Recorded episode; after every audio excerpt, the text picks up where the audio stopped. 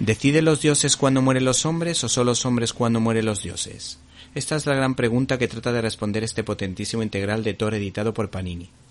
Y cuando había dudas sobre ese talentoso guionista, J. Michael Straczynski, autor del guion de la película Intercambio protagonizada por Angelina Jolie, dirigida por Clint Eastwood, y autor de la trilogía de cómics sobre Spider-Man, este excepcional escritor volvió a dar la campanada hablándonos del dios nórdico Thor en el papel de Abel, que tiene el dilema moral de recurrir o no al poder de su padre, frente a su hermano Loki que quiere estar lo más alejado posible del poder bondadoso de su progenitor, haciendo las veces de Caín, dejando claro que existen dos tendencias, una hacia el bien y otra hacia el mal.